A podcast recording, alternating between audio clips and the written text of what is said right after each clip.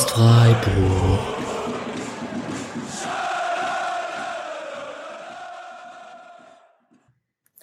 Dann hallo und herzlich willkommen zur 66. Episode des Podcast Freiburg.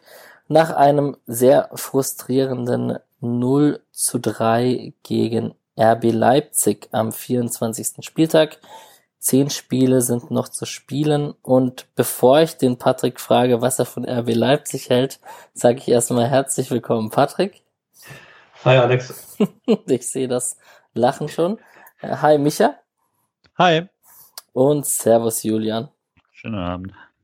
So, ich habe kurz bevor ich hier loslege, ein kleines, bei 390 nennen sie es glaube ich Housekeeping. Max Jakob Ost macht das auch ab und zu am Anfang seiner Folge. Ein paar Worte in eigener Sache. Erstmal vielen Dank für die Spenden, die nach unserer leichten Spendenoffensive in der letzten Folge reingekommen sind. Vielen Dank dafür. Äh, ist angekommen. Wir freuen uns sehr. Ähm, nicht nur ich, der das hier bekommt in erster Linie, aber auch die anderen drei, die das auch in zweiter Linie dann bekommen werden. Äh, vielen Dank. Wir wissen das äh, sehr wert zu schätzen. Und ähm, dahingehend auch kurz erklärend äh, der Fahrplan für die nächsten Wochen. Wir haben es auf Twitter schon kurz angekündigt. Es stehen ein paar Folgen an. Wir haben einmal eine Ultras bzw. eine Fanszene-Folge geplant. Dann haben wir eine Folge rund um das Stadion geplant. Ein paar ehemalige Spieler stehen in der Pipeline. Patrick, ich weiß nicht, ob ich es erzählen soll, was da mal angefangen hat an Gesprächen. Ich kann ja von Karim GD erzählen, da lehne ich mich aus dem Fenster, dass das irgendwann passieren wird. Habe ich auch schon getan. Äh, beim anderen weiß ich nicht. Hm. Ähm, ja, am Sonntag ist Landtagswahl, danach habe ich ein bisschen mehr Zeit. Also ich habe fest auf dem Plan, Slatan Bajramovic anzufragen. Ähm, mal schauen, ob das funktioniert. Das wird sicher funktionieren. Slatan Bajramovic, guter Held meiner Jugend zumindest als SC Freiburg-Fan.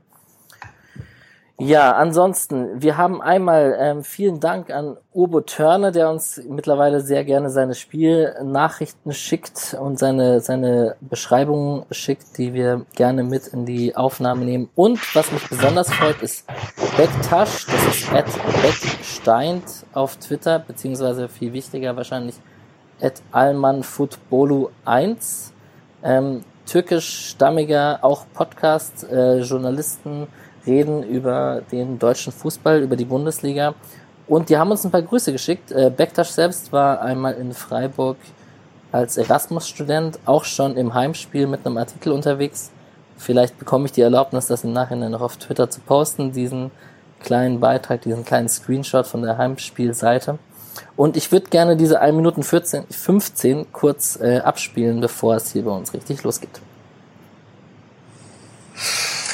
Hallo liebe SC-Fans, ich bin Bektaş und ich komme aus der Türkei. Ich lebe in Istanbul. Ich bin für den SC seit 2013. Ich hatte ein Austauschsemester an der PH und hatte die Chance, ein paar Spiele im Schwarzwaldstadion zu gucken und die Stadt für eine kurze Zeit genießen. Ich unterrichte hier jetzt Deutsch und mache meinen Master im Bereich Journalismus. Ich mache auch einen Podcast auf Türkisch über Bundesliga mit ein paar Freunden, die gerne Bundesliga gucken. Und ich versuche viel von Esse und natürlich äh, Herr Streich erzählen. Falls ihr Türkisch könnt, heißt es 50 plus 1 und äh, das heißt auf Türkisch 50 artı 1. Und dazu schreiben wir Artikel über den deutschen Fußball auf almanfutbolu.com. Und äh, das heißt der deutsche Fußball und äh, die Artikel sind auf Türkisch. Hoffentlich wird unser SC wieder an der Europäischen Pokal teilnehmen und hoffentlich kann ich wieder mit euch im neuen Stadion ein Spiel sehen. Ich wünsche euch eine schöne Saison. Viele Grüße aus Istanbul. Tschüss. So, SC Freiburg International, auch das Podcast ähm, macht da anscheinend, geht in die richtige Richtung.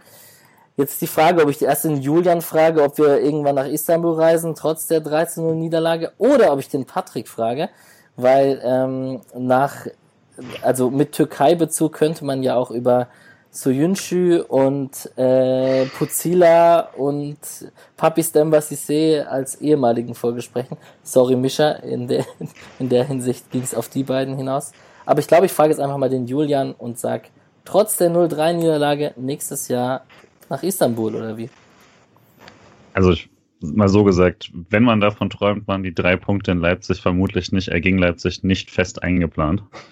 Äh, daher hat sich daran jetzt wenig geändert, würde ich sagen. Und die Konkurrenz hat ja auch nicht unbedingt gegen einen gespielt.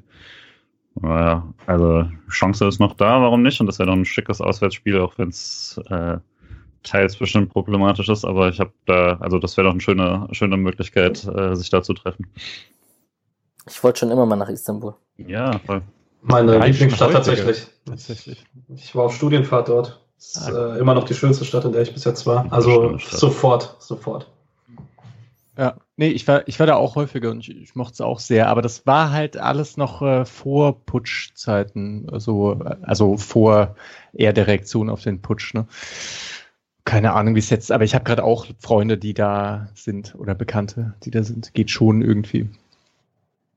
Wenn die, wenn die nicht denken, dass wir Journalisten sind, nur weil wir einen Podcast haben, äh, passt vielleicht schon. Aber liebe Grüße zurück. Also ich fand's auch, äh, fand's ganz cool. Ähm, ja. Ja. fand sein Deutsch ist wirklich sehr gut.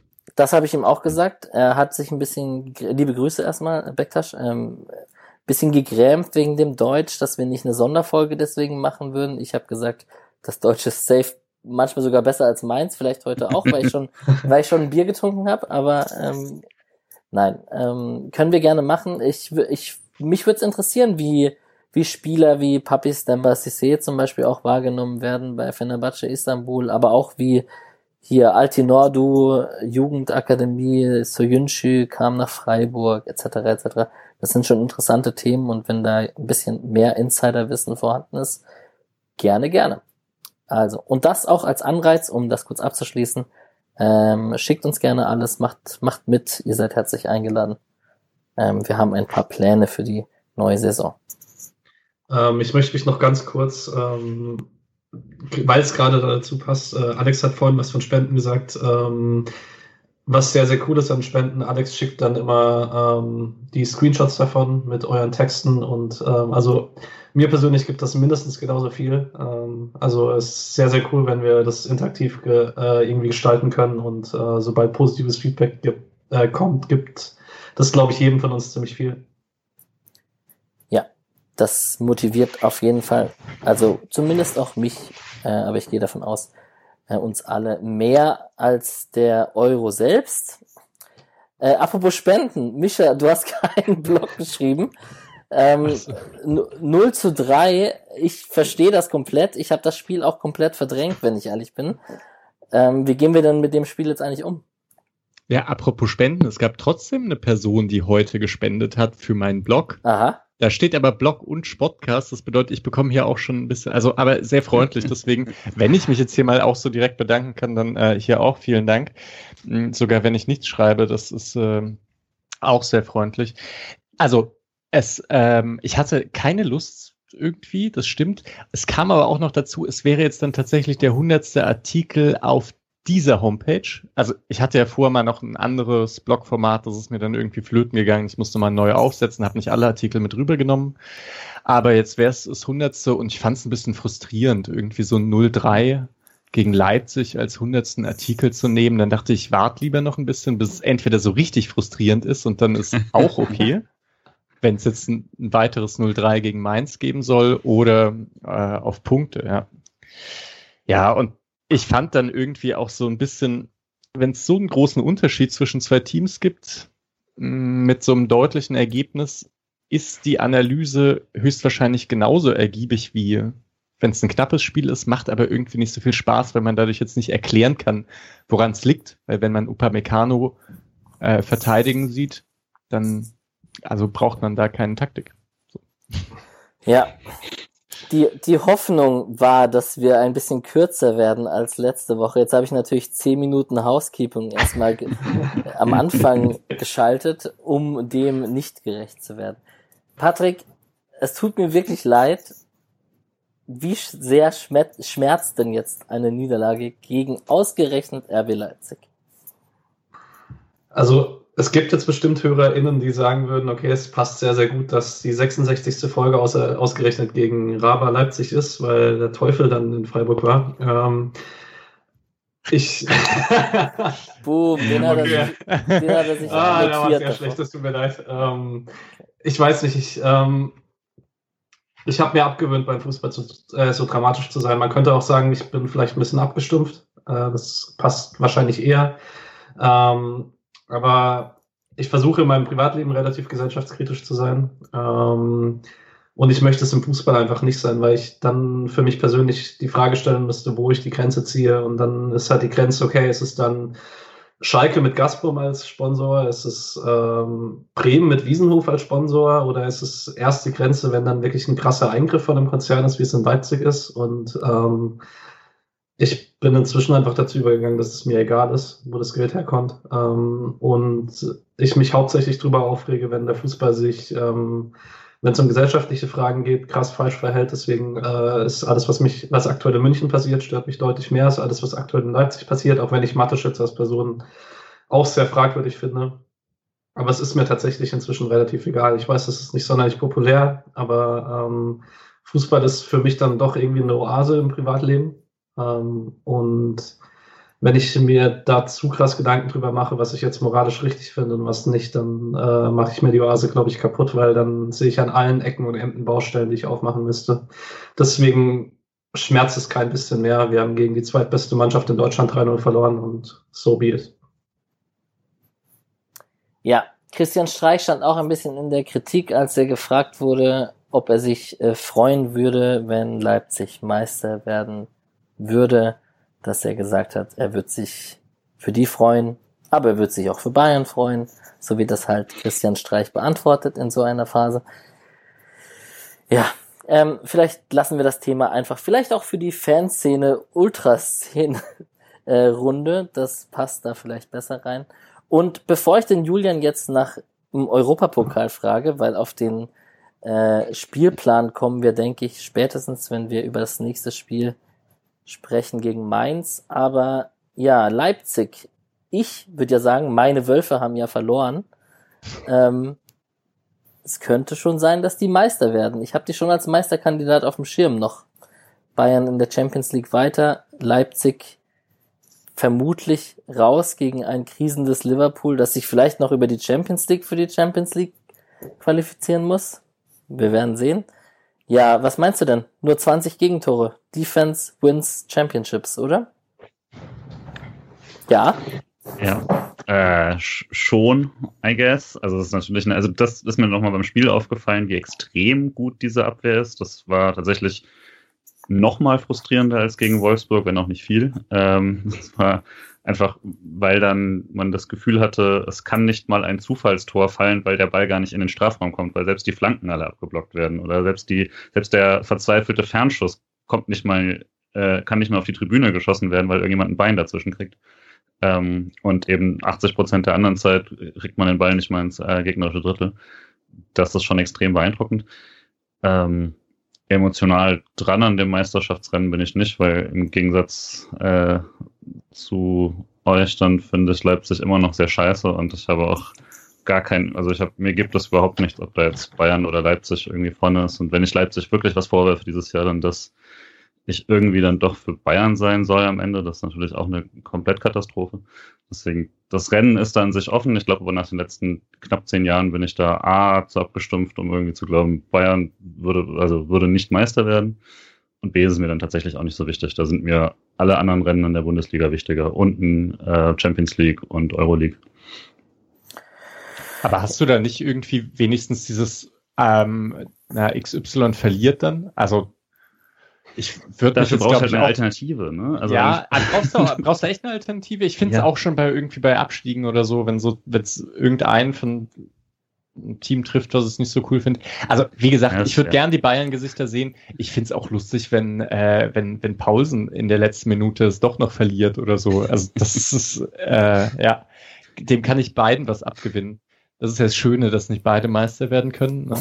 Äh, ja. Wir ergötzen uns an dem, am Vizemeister, meinst du? ja, genau. Meister muss man dann halt ausblenden. Ja. okay, das ist eine schöne Sichtweise.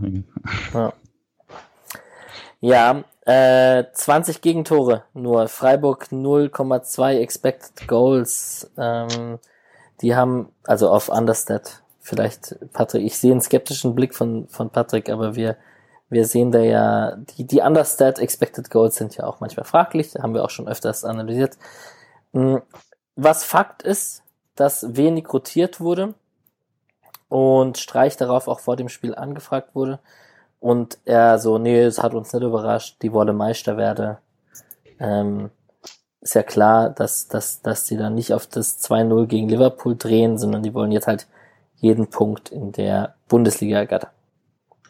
Ich fand es krass bei Leipzig, wie krass hoch der Fokus eigentlich war. Also noch über 90 Minuten hinweg, nachdem man halt Mittwoch Wolfsburg hatte. Und ähm, also wirklich das krass Auffällige war ja nicht mal die Verteidigung in letzter Linie, auch wenn der Upamecano halt einfach ein Monster ist, wo Bayern halt nächstes Jahr dann noch den besten Innenverteidiger der Liga bekommt, sondern einfach, weil Freiburg schon im Mittelfeld einfach überhaupt keine Zeit hatte. Also da war wirklich, wenn mal ein Ball nicht ganz sauber gespielt war oder eine Ballannahme nicht ganz sauber war, war der Ball weg. Kampel war krass auffällig, aber es gab auch andere Spieler, also wie wenig Zeit und Raum für Freiburg war. Und das fand ich in der ersten Halbzeit fast noch ein bisschen auffälliger als in der zweiten, wo man dann mehr Torchancen zugelassen hat, weil Leipzig es dann nach Balleroberung ein bisschen sauberer ausgespielt hat. Deswegen stand es für mich wahrscheinlich auch der einzige Grund, warum es so lange 0-0 stand, weil Bälle verloren hat man in der ersten Halbzeit genauso viele.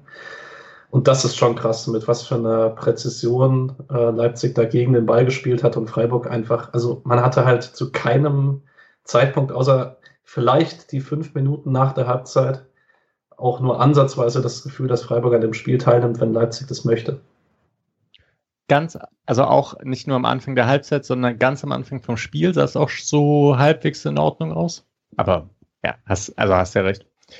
Äh, wird, wird ja auch absolut recht geben. Ich weiß nicht, habt ihr Rasenfunk gehört? Hier, Martin Raffelt war dabei. Ist immer schön, finde ich, wenn Martin Raffelt dabei ist. Ähm, der hat nochmal irgendwie darauf hingewiesen, wie gut Leipzig eben individuell beim Pressen ist und wie, also dass sie halt nicht ganz so sauber stehen. Also die, die haben die Gegenspieler im Prinzip nicht ganz zugedeckt. Ähm, aber wenn dann der Ball kommt, sprinten die einfach drauf los wie irre. Und das passiert halt immer und immer wieder im Spielen. Das hat man ja schon auch gesehen. Ich weiß, also ich finde eigentlich das Best, nee, beide Tore mhm. sind eigentlich wunderbare Beispiele. Santa Maria, da hängt Kampel nicht direkt hinter ihm dran, sondern das, also der sprintet dann erstmal richtig los äh, und ist dann perfekt da und gegen Höfler sieht's genauso aus. Ähm, bei der Ballabgabe von Heinz, da steht Kampel irgendwie noch 15 Meter weg und als Höfler den Ball schon annimmt, ist er halt da einfach, weil er auch wieder im Vollsprint drauf ist. Mm. Und dass man da dann halt irgendwie so fünf bis ja, fünf, sieben Ballverluste im Spiel hat, das irgendwie gar nicht so unwahrscheinlich, wenn man halt Bälle ins Zentrum spielt. Vielleicht hätte man es halt lassen müssen, weiß nicht. Das hat man früher gegen Leipzig gemacht. Einfach konsequent kein Ball in, ins Zentrum gespielt, immer nur lang gebolzt oder auf Außen. Hat auch mal für ein 2-1 gereicht nach zwei Ecken, Toren oder so. Ja. Interessant aber, was du sagst, wenn man sich mal so eine Sprint-Statistik vor Augen führt, die ja immer auch geführt wird. Und man, also man, als Laie hat man wahrscheinlich eher Sprints wie Gnabry, Coman und Christian Günther oder etc., also in die Tiefe im Kopf. Und eigentlich müsste so ein Kampelsprint ja auch dann mit reingehen und ähm, wie er da den Ball erobert und so. Fand ich, also nur ein Gedanke mhm. gerade. Das, mhm. das ist gar nicht so krass, die Abweichung. 191 zu 216. Also ich habe gerade kurz mal nebenher gegoogelt. Aber ja. ja, doch halt schon 25 mehr. Und dafür, dass Freiburg meistens eher hinterherlaufen muss, ist es vielleicht schon ein krasser Unterschied. Ja, die Laufstatistik war gar nicht so krass wie so in einem Leverkusen-Schlagabtausch, aber da reden wir vielleicht gleich drüber. Ähm, zu Leipzig nochmal kurz. Ähm, Upamecano, Klostermann, Mukiele, Gulaschi im Tor, safe. Kampel, Olmo, Nkunku, Adams, Haidara, Paulsen und Sirlot. Sirlot fand ich ähm, mal interessant von Anfang an zu sehen und der hat mir sehr gut gefallen. Das mal vorweg. Ansonsten, wie, wie haben Sie sich denn, ich glaube, ich frage mal Mischa, unseren Taktikexperten, der bekommt ja bei uns jetzt die Tobias Escher äh, Taktik-Sequenz. Äh, hier im Podcast Freiburg. Ganz unvorbereitet auch, ist auch richtig gemein ja. von mir. Ja, wie haben sie sich denn angeordnet, die Leipziger? Oder war das so ein flexibles Ding und man, man wusste bei Freiburg auch nicht wie und Kübler Schmied ist so eine, ist so eine Formation, die beides auch möglich lässt in der Theorie, dass man, also, ne? Ja, ja. Ja, ich habe auch in der zweiten Halbzeit, als Freiburg umgestellt hat, habe ich auch äh, kurz gebraucht, um zu sehen, dass es äh, ein 3-4-3 wird. Ähm, hier bei Leipzig, also waren Dreierkette, ja, waren Dreierkette mit Klostermann, Haidara und Adams auf den Außen, ne? Äh, obwohl, nee, das stimmt eigentlich alles auch nicht, wie es jetzt hier bei Sofascore ist. Das, also es war teilweise ganz komisch. Also in der ja. ersten Halbzeit, gerade so in der ersten 20 Minuten, waren es teilweise Leipzig auf dem linken Flügel zu dritt. Da ist Klostermann mhm. hochgeschoben. Haidara war ja eigentlich Schienenspieler da. Mhm. Und Kunku hat den linken Flügel gespielt. Das war, also ich fand es sehr war teilweise rechter Flügel, genau. also auch irgendwie ziemlich lang, dass er nur auf dem rechten Flügel aufgetaucht genau. Das also, ist mir nämlich auch sehr präsent im Kopf mit genau. Sirlots rechten äh, Bewegung auf, auf der rechten Seite, wo er auch den Ball wirklich gut technisch festgemacht hat und es gar nicht, also gar nicht eine große Rolle gespielt hat, dass er nicht als Neuner da aufgelaufen ist, sondern da auf Außen rumgetanzt ist. Deswegen, ich wollte mit euch darüber ein bisschen diskutieren. Es war ein bisschen fluide. Also, total. Wenn man, sorry. Wenn man es realtaktisch anguckt, ist es klar ein 3-4-2-1, aber es ist eigentlich, ist es also wirklich sehr flexibel gewesen, dass Leipzig so spielt. Ja. Sorry. Ich fand es halt auch krass, weil ich das letzte Mal habe ich ja Leverkusen und Dortmund verglichen, äh, wie diese Aufbausituationen sind. Und da hatte man ja diese zwei Innenverteidiger und einen Sechser. Und dann im Prinzip die beiden Freiburger Stürmer, die dann dazwischen sind und irgendwie so relativ klar dieses Dreieck ähm, abdecken äh, und mit ihrem Deckungsschatten arbeiten. Äh, lieber Sascha Glunk, so, man muss sich den Ball als, als Sonne vorstellen, praktisch, ne? Also, und 2D als Sonne und der Spieler, der nicht in Ballbesitz ist, der wirft dann einen Schatten und alle, die hinter ihm sind, sind dann im Deckungsschatten. So kann man sich das in etwa bildlich vorstellen. Ähm, so was, äh, ja, also das hat auf jeden Fall, das hat im Prinzip nicht funktioniert. Ähm, in dem Fall, weil das halt super fluide war, einfach mit Upamecano, äh, Mokele und Halstenberg und Kampel, die haben halt nie in so einer wirklich festen Aufbauformation gespielt. Und dann war es interessant, dass sich auch die Stürmer immer total flexibel bewegt haben. Teilweise haben sie die letzte Kette einfach komplett leer gelassen. Teilweise ist ein Flügel hochgestanden und andere Stürmer sind zurückgefallen. Und mir fiel es auch echt schwer, so Muster zu erkennen. Das äh, gehört, also vielleicht, das, vielleicht hätte ich deswegen auch keine Lust, diesen Artikel zu schreiben, weil ich das Gefühl hatte, boah, ich glaube, man kann die Muster erkennen. So, das ist nicht, dass, dass das nicht ein Muster folgt, dass die alles nur situativ machen. Ich glaube, da gibt es Prinzipien dahinter. Aber bis man die erkannt hat, muss man sich halt so lange hinsetzen und das irgendwie alles verstehen und so. Dann anhalten und schauen, in welcher Situation sie was machen. Ähm, ja, dafür vielleicht echt nochmal Rasenfunk anhören. Martin Raffelt, Max Jakob Ost haben das irgendwie äh, besser beschrieben, als ich das jetzt auf die Schnelle könnte. Ja, und ansonsten habe ich halt hier wirklich in meinen Leipziger Notizen noch, für mich sind die gerade Meisterschaftskandidat. Ich denke, ähm, man würde sich am Ende, müsste man sich nicht wundern, wenn Bayern nicht Meister wird mit den Anzahl der Gegentoren, die sie kassiert haben und Leipzig schon sehr stabil da auftritt. Jetzt kommt noch die Champions League rein.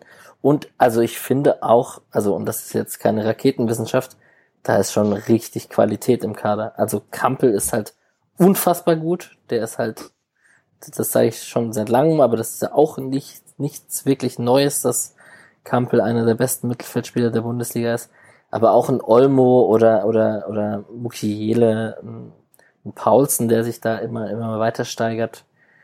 Upamecano brauchen wir, glaube ich, nicht erwähnen und so. Das ist schon richtig Qualität und ich glaube, das könnte am Ende zur Meisterschaft reichen auch wenn ich es nicht gern zugebe, ist halt auch sehr offensichtlich, wie sehr ähm, Nagelsmann das nochmal auf ein anderes Niveau gehoben hat, auch bei einzelnen Spielern, die vorher schon sehr gut waren und darin halt einfach nochmal eine, eine Rolle spielen, die man auch im europäischen Fußball dann selten so gut ausgefüllt sieht. Das ist schon extrem stark teilweise.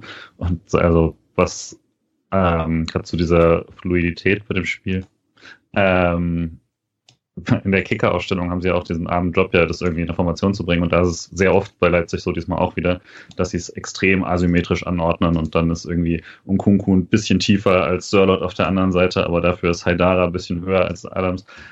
Könnte man einwenden, dass man das beim SC teilweise auch mal machen könnte, äh, gerade mit Günther. Und da machte sich keiner die Mühe. Da ist alles immer komplett symmetrisch. Äh, das ist dann vielleicht der Bonus, den man da als äh, Taktikgenie bekommt. Aber tatsächlich ist es wirklich schwer, das äh, auf eine Formation runterzubrechen. Hm. Findest du, fällt es dir schwerer, Nagelsmann so, so Sachen zu gönnen? Oder ein bisschen, aber äh, auch, auch eben, weil ich so ein, völlig unabhängig vom Charakter, ist so dieses, wenn, wenn quasi das, das Wunder könnte, über den alle die äh, reißenden Artikel schreiben, dann das auch noch alles gelingt, das ist so ein bisschen langweilig. Ja, ich finde eigentlich, also das Gefühl habe ich nämlich gar nicht mehr bei Nagelsmann, dass der so gehypt wird. Einfach weil der, also ich glaube, die Schwächen werden irgendwie deutlicher so ein bisschen, dass er eben gerade, was jetzt einzelne Matchpläne gegen große Teams angeht, nicht ganz so stark mhm. ist. Ähm, aber ich würde auch, also genau den Punkt, den du gemacht hast, er ist halt einfach ein Trainer, der Spieler so viel besser macht. Und das ist, das ist eine Qualität, ich weiß, ja, irgendwie auch interessant, weil das eigentlich so eine klassische Qualität von ähm, Trainern wie Streich ist oder so, ne? Also Jugendtrainer. Obwohl, ich meine, Nagelsmann kommt ja auch aus der Jugend. Äh, ja. Ja. Ähm, ja. Man muss sich nur die Hoffenheimer Jugendjahrgänge angucken, die unter ihm so rausgekommen sind. Das ist schon ziemlich krass. Der sympathischste ja. ist er mir trotzdem nicht. Nee, nee ist er ja auch nicht. ich habe an deinem Blick schon gesehen, was bei dir kommt. Ehrlich. Ja, ich war schon am, Bro am innerlich kochen, aber ist okay. Ah ja, gut, aber ah, Wisst ihr, je nachdem, wie ich drauf bin, ist mir Streicher auch nicht sympathisch. Ne? Also. Ja, der ist ja auch fast so alt wie ich. Also da ist, schwimmt halt auch Neid mit, ist ja klar. Ach, ja, okay. Nein, ja. das ist Streich. Nein, Streich. Ja. Okay. Gut. Mal, Findest du dann auch so Spieler, die 16 sind, so Mokoko oder so, machen dich dann auch fertig, ja? Ja, ja. absolut. ich kann mittlerweile, das daran merke ich wirklich, dass ich alt werde, kann ich deutlich mehr so mit der Storyline von der alte, der alte 32-Jährige macht's nochmal, der 37-Jährige Hasebe verlängert. Geil. Das sind meine Spieler, 16-Jährige. Ich, ich habe keinen Bezug. Nee, das, das macht mich übrigens eher noch fertiger. auf TikTok also, unterwegs. Das ist unfassbar. Findet ihr nicht, dass es noch fertiger macht, wenn so Leute, die dann gerade so 30 sind, so erst geht jetzt dann so in Richtung Ende der Karriere, da denke ich mir so, Alter, ich fühle mich noch total fit. Ja. Fühlst du dich, ja? Ja, in meinen besseren Momenten. Und damit hätten wir es geschafft, auch in dieser Podcast-Folge auf die reguläre Länge zu kommen. Ja, das stimmt. Ja. Los, los, los. Äh, Freiburg. SC Freiburg. 4-4-2. Perfekt. Bam. Ja. Gleiche Aufstellung wie im Spiel zuvor gegen Leverkusen. Es hat sich nichts geändert. Ähm, Kübler, der morgen im Interview hier ist im Podcast, hat auch gespielt. Schmid ist dafür wieder vorgezogen. Ansonsten Demirovic Höhler vorne drin. Heinzi hat sich festgespielt. So langsam kann man nicht mehr sagen, ob das mit Kevin Schlotterbeck nur noch ein Fitnesszustand war oder ob sich Heinzi tatsächlich kurz reingespielt hat und die Phase genutzt hat. Ja, ansonsten war es sehr überraschend für euch. Ich meine, äh, eigentlich äh, war es okay und ich finde, ich, ich persönlich fand den SC Freiburg ja nicht so schlecht in der ersten Halbzeit, weil ich halt Leipzig auch ziemlich gut finde und man hat es einfach defensiv kompakt gemacht. Man muss vielleicht auch einfach äh, dann realistisch erwarten, dass da nicht so viele Chancen dabei rausspringen vorne. Und wenn man das so kompakt macht und nicht in der 41. Minute so einen Fehler macht, dann geht man mit einem 0-0 in die Pause und dann sieht die, die ganze Sache in der zweiten Halbzeit nochmal anders aus. Das ist meine persönliche Meinung. Vollkommen d'accord. Ja. ja. Aber mich hat es dennoch überrascht, dass es keine Veränderung gab. Irgendwie habe ich damit gerechnet, einfach weil es halt eine andere Aufgabe ist als Leverkusen oder Dortmund. Ähm, und ich dachte, es gibt eine Dreierkette mit Schlotterbeck wieder. Aber als ich es dann gesehen habe, dachte ich, ah, stimmt, eigentlich, warum überhaupt? Also klar kann man das im 4-4-2 machen, ja ich hatte so ein bisschen auch also die, eine, eine defensivere Dreierkette dann erwartet. Ähm, auch, auch damit eben, dass man das Zentrum nochmal stärker verdichtet bekommt gegen Leipzig. Aber es hat ja defensiv durchaus geklappt. Also offensiv natürlich gar nicht, aber äh, weiß ich jetzt auch nicht, ob das anders so viel besser geklappt hätte. Ähm, aber eben, dass man also bis zum Tor kaum wirklich große Torchancen zugelassen hat. Eigentlich keine richtig große, die ich mich jetzt erinnern kann, sondern ein paar Einzelszenen. Spricht er erstmal dafür. Gut, klar, man kann das jetzt runterbrechen auf dem, wir wollten zu Null spielen und bis zum 1-0 hat das gut geklappt. Aber ähm, trotzdem war es ja tatsächlich so. Also es war, würde ich sagen, da ist der Matchplan schon aufgegangen soweit.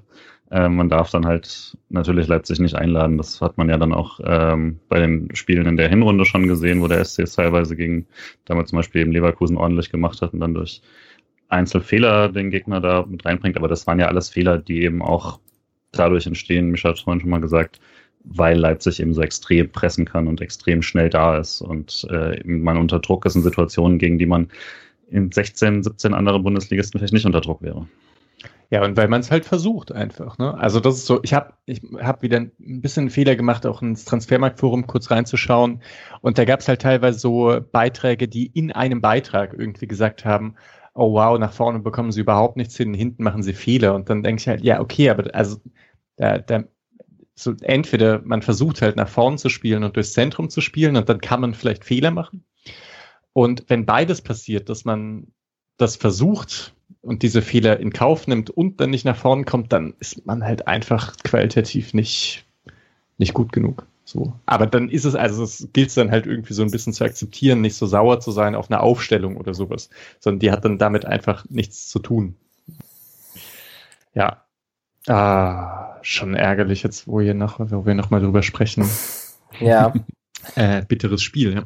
Ich habe also, eine Aktion vom SC, über die ich in der ersten Halbzeit sprechen möchte neunte Minute, äh, nee, achte Minute. Lienhardt geht in der, an der Mittellinie auf Pausen drauf. Der Ball, Pausen lässt klatschen. Lienhardt folgt dem Ball zu Kampel. Kampel spielt den Ball zurück zu Gulaschi und Lienhardt läuft die Pressingaktion durch bis zu Gulaschi. Das habe ich noch nie so gesehen. Fand ich sehr witzig. Ah, ja. Ja, ähm, das war die ersten zehn Minuten waren wirklich aggressiv vom SC gegen den Ball. Da hatte man so dieses äh, Passklatsch, was Streich so angesprochen hat. Äh, da hatte man das Gefühl, das wollte man unbedingt halt irgendwie dann voll draufgehen, da Druck machen. Ja, Leipzig hat sich dann aber relativ schnell daraus befreit, muss man ehrlich sagen. Und dann noch auch in der achten Minute Riesendribbling von Küble.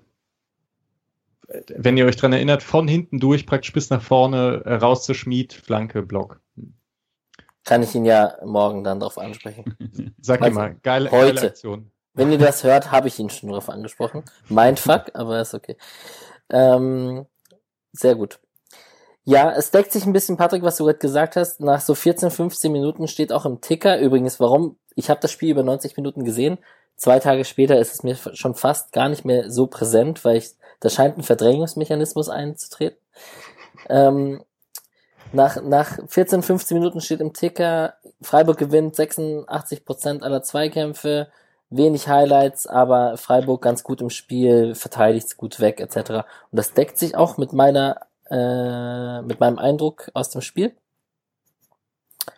Aber, und dann schreibt zum Beispiel Urbu, der uns ja seine Kommentare geschrieben hat, 13 Minuten gut, dann merkt Leipzig, dass sie individuell stärker sind, viele kleine Dribblings, die Raum verschaffen. Und ähm, mit jeder Minute, die verging, hat Leipzig besser ins Spiel gefunden und der Dauerdruck wurde stärker. Und Freiburg hat auch aus seinen Ballgewinnen dann, also sie haben ihn einfach rausgeklopft, wenn man mal ehrlich ist. Und da war nicht viel mit nach vorne rausspielen. Woran lag's? Freiburg oder, oder einfach der, die gute Defense von Leipzig? Ich glaube, also wenn man in dem Spiel noch ein bisschen eine Chance haben hätte wollen, um selber aufzubauen, hätte man einen überragenden Tag von Höfler und Santa Maria gebraucht, wahrscheinlich noch. Gerade Santa ist so gar nicht ins Spiel reingekommen. Ähm, also 50% Passquote ist für ihn schon sehr krass wenig. Man hatte auch so ein paar irgendwie unsaubere Touches von ihm und so. Also fand ich ein bisschen enttäuschend, weil dann finde ich auch zwangsläufig, also auch wenn Höfler auch kein gutes äh, Spiel gemacht hat, fand ich es dann doch zwangsläufig, dass dann Santa rausgegangen ist später, also als erstes. Ähm, und ich, also, wenn man ambitioniert aufbauen will, dann muss halt das Zentrum 1a funktionieren. Das hat es halt nicht am Samstag. Ja, also ich fand tatsächlich Höfler in der ersten Halbzeit aber auch wirklich schwach, weil er da, also der Grund, warum man nicht so negativ drüber spricht, ist, glaube ich, dass Leipzig aus den jeweiligen Situationen nicht so viel gemacht hat, aber er hatte ein paar wirklich üble Ballverluste. 23. Die so, Minute. Auf jeden Fall, ja, zum Beispiel, genau, und dann gibt es dann einen Schuss draus und ähm, also da war, klar, und wie gesagt, das sind jetzt alles nicht Leichtsinnsfehler oder so, sondern da stehen ihm halt sofort drei Leute auf den Füßen und ähm, dann halt auch noch sehr gute. Aber das war schon auf jeden Fall einer der Ball, also einer der pressing-anfälligsten Auftritte des der zentralen Mittelfelds von Freiburg, das ich gesehen habe. Ähm, und dazu hatte man halt auch nicht so richtig, also die Eröffnungen haben irgendwann nicht mehr so gut funktioniert. Dann hat Heinz irgendwie ein paar Mal den Ball direkt zum Gegner gespielt nach einem guten Antritt und ähm, ja, es gab dann einfach, man hat dann langsam das Gefühl gehabt, sie wissen einfach keinen Weg mehr und haben dann immer wieder, haben es dann immer weiter probiert, aber es, ähm, ja, also hätte man halt irgendwie mal einen Spielzug gebraucht oder so, der funktioniert hat. Ganz am Anfang, der zweite Minute oder sowas, gab es ja so eine schöne Grifo-Günther-Kombination mit einer ähm, ganz guten Reingabe eigentlich, die, an die keiner rankam. Das gab es danach auch nicht mehr so. Also das, das ist halt dann auch schwer geworden. Ja. Ähm, tatsächlich irgendwie das Einzige, was ab und zu mal funktioniert hat, war, wenn Höhler im Spiel war der auch ähm, sechs von, äh, der hat sech, äh, sechs von zehn Kopfballduellen gewonnen. Ähm, konnte so ab und zu mal einen Ball verlängern, aber dann wurde der Ball halt verlängert und da stand halt fucking Upamecano. Entschuldigung. aber es war halt so. Also ähm, es war dann, also ich glaube, die einzige wirklich produktive Aktion, die dann Höhler auch äh, leisten konnte, war, als er den einen Freistoß zieht in der 35. Ähm, wo er dann mal einen Ball am Boden hat. Den aber auch, das war schon so eine klassische Höhler-Aktion, wo er sich so ein bisschen reinlehnt. Er kriegt dann den Kontakt von Kampel, aber. Ähm, Höhler zieht den Freistoß gegen Olmo. Höhler liebe Smiley, Grifo leider in die Mauer. Steht bei mir. Was steht's bei mir ungefähr? Das sind meine Notizen zu uns. Ja. Marco Reus würde sagen, Dortmund hätte den Freistoß nicht bekommen. Ja. Busa, dazu kommen wir später. Aber dafür, dass es dann eben, dass der SC da offensiv nicht viel geschafft hat, ne, äh, trotzdem ist ja auch wenn wir es schon mal kurz hatten, ist trotzdem bemerkenswert, dass äh, Leipzig eben auch nicht durchkam und lange nicht so, äh, wie zum Beispiel, die hatten keinen Angriff wie beim 3-0, der mal nicht reingegangen ist oder sowas, sondern es gab gar kein Äquivalent dazu. Das war schon, die hatten mal ihre Szenen natürlich, aber es war schon wirklich ordentlich verteidigt und ähm, ein zentraler Schuss mal auf, auf Müller und sowas, aber nichts, was eben wirklich brandgefährlich gewesen wäre. Genau, ich ja, am ehesten eben. Ich glaube, der Schuss von Kunko, den du sagen wolltest, der war halt eingeleitet von einem überragenden Diagonalball von Olmo. Ähm, aber das war eigentlich der einzige saubere Angriff, würde ich sagen. Genau, ich wollte ganz kurz zusammenfassen. Es gab den Olmo-Fernschuss, der drüber ging. Es gab den Sirlot-Schuss äh, nach dem Ballverlust von Höhler in der 23. Minute, den, den, der rechts vorbei geht, glaube ich, oder hält den Müller. Nee, ich glaube, der geht rechts vorbei. Und es gab den, den Nkunku-Schuss, der flach auf Müller kommt da habe ich, bei dem Nkunku-Schuss habe ich mich wieder an unsere Diskussion erinnert, dass Freiburg Schüsse aus komischen Positionen zulässt, weil das nicht unbedingt zwingend gefährlich sein muss. Weil da schmeißen sich jetzt nicht zwei, drei Spieler wild einfach in den Weg, sondern gut, der schießt da halt zentral aus 23, 24, 25 Metern. Ähm, lass ihn halt, wird schon nichts schief gehen. So, aber gut. Ja, ansonsten 41. Minute wahrscheinlich, ne? Mhm. Folge des Dauerdrucks steht da bei mir als äh, erster Kommentar. Ähm, Freiburg, wir haben schon oft über die tiefe Ballzirkulation von Freiburg geredet. Wir haben auch schon oft darüber geredet, dass Freiburg es manchmal spielerisch hinten lösen möchte. Müller macht das sicherlich auch mittlerweile sehr oft mit und ist da manchmal auch, ähm, nimmt das Risiko manchmal auch in Kauf, ein paar Sekunden da oder ein paar Millisekunden zu knapp dran zu sein. Jetzt ist die Frage, ähm, war es ein schlechter Ball von Müller? War es nicht gut von Santa Maria? Äh, Heinzi sind wir uns, glaube ich, einig trifft, einig trifft keine Schuld, weil er da im Spielaufbau außen stehen muss und das unmöglich ist, da aus dem Abseits rauszurücken in der Situation. Oder war es auch vielleicht gut von Kampel, der da die Sprintstatistik von Leipzig, hoch, Leipzig hochgetrieben hat? Ja, schwer, ne? Also ähm, ich glaube, also tatsächlich fand ich überraschend, dass, ähm, dass, dass bei The Zone tatsächlich Heinz irgendwie mit als in der Kritik stand, da weil er eben nicht rechtzeitig rausrücke oder sowas. Das fand ich tatsächlich das ist halt frech, so weil man sieht ja wirklich, er, äh, er geht halt nach, nach außen, um wieder bereit zu sein, falls Müller den nochmal rausspielen möchte. Er ist die Anspielstation. Und dann danach vergehen zwei Sekunden. Wenn du danach weißt, also ich, hab, ich dachte auch, hey, wieso ist das kein Abseits, weil ich das natürlich jetzt auch nicht direkt auf dem Schirm hatte. Ähm, aber den, also ihn würde ich da auf jeden Fall rausnehmen.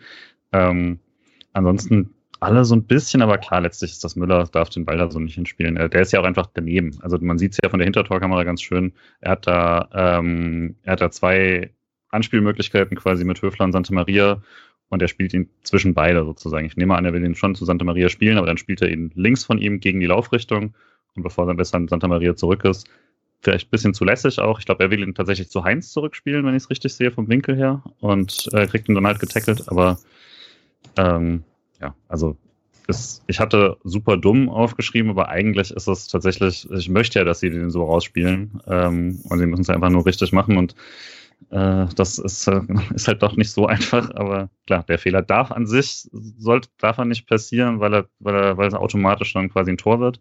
Aber es ist natürlich auch ein bisschen unglücklich, dass er genau zu Paulsen fällt, der nicht im Abseits ist und das alles, ähm, also genau, dass er äh, genauso abgefälscht wird, so, aber ja, also für mich Verkettung, aber ähm, passiert im Laufe einer Saison halt mal, wenn eine Mannschaft das irgendwie so aggressiv äh, dagegen steht.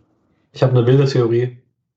In der Halbzeit bei Sky kam eine Wiederholung aus der Hintertorkamera, ähm, wo, also ich habe ich hab Kampel einfach nicht gesehen. Also ich frage mich, ob es Müller genauso ging. Also ob er Kampel einfach hinter Santa Maria nicht gesehen hat, weil ähm, er spielt den Ball auf Santa Maria und in der Wiederholung siehst du in dem Moment kurz bevor Santa Maria siehst du Kampel erst aus der Sonne hervorkommen. Keine Ahnung. Äh, ich weiß, nein, Nee, nicht im Deckungsschatten, sondern die Sonne hat ihn einfach, äh, also im, echten in, im echten Schatten, genau. Ähm, nein, keine Ahnung, halte ich für unwahrscheinlich. Ich würde einfach sagen, vielleicht ein Pass, den er normalerweise gegen viele Mannschaften in der Bundesliga so spielen kann und einfach vielleicht gegen das, das aggressive Pressing von Leipzig ein bisschen unterschätzt hat. Weil eigentlich hat Santa ja gar nicht so wenig Raum in dem Moment, als Müller den Ball spielt. Und dann ist aber halt Kampel sofort da. Ich würde das auch sagen und vielleicht, als ich vorhin gesagt habe, es gab mal Zeiten, in denen man gegen Leipzig keinen einzigen Ball in die Mitte gespielt hat und ich ja ohnehin eher Team Sicherheitsfußball gegen die Großen bin. Ähm, warum macht man das? Ich weiß nicht. Es ist halt irgendwie klar, wenn man es halt fünfmal macht, so gut ist Freiburg einfach nicht. Und ich finde es auch so ein bisschen klassisch äh, dafür, es läuft halt ganz gut beim SC, man steht in der Tabelle irgendwie so sicher da und dann probiert man es mal wieder spielerisch. Und das macht irgendwie, das macht halbwegs Spaß auch beim Zuschauen. Ich fand es ja auch cool, dass man beim 3 zu 0 hat man jetzt nicht irgendwie hängende Köpfe gesehen oder so, sondern hey, man hat versucht, noch das 3 zu 1 zu schießen, nicht weil man dachte, man kommt noch ran, sondern einfach nur, weil äh, gibt eine spielerische Entwicklung, die soll halt weitergehen. Ähm, ja, ich glaube, im Abstiegskampf hätte man nicht so gespielt und ich glaube, damit wäre etwa, also wenn man einfach sagt, wir kloppen jetzt die Bälle vor auf Höhle und geht auf zweite Bälle, mit Santa Maria und Höfler, die halt dann eher hochschieben. Ich glaube, da wäre mehr gegangen. So. Ja, ist halt die Frage, was langfristig erfolgreich ist. Ja, bis, bisher über die letzten vier Jahre bei Streich zu sehen, immer der Defensivfußball. Mhm. Tja, ich fand tatsächlich, äh, um, um Patrick noch kurz beizustellen, ich fand Santa Maria im Nachhinein, je öfter ich es gesehen habe, auch nicht so schuldlos an dieser Situation. Ich fand, erster Eindruck war, Müller spielt den Ball nicht sauber. Zweiter Eindruck war, Santa Maria unterschätzt ein bisschen Kampel in seinem Rücken. Also, das hast du nicht so gesagt, das ist mir klar. Aber ähm, ich, ich, ich, also jetzt, ich will das fast nicht aufmachen, dass Santa Maria deswegen früher rausgegangen ist, obwohl Höfler eine gelbe Karte bekommen hat.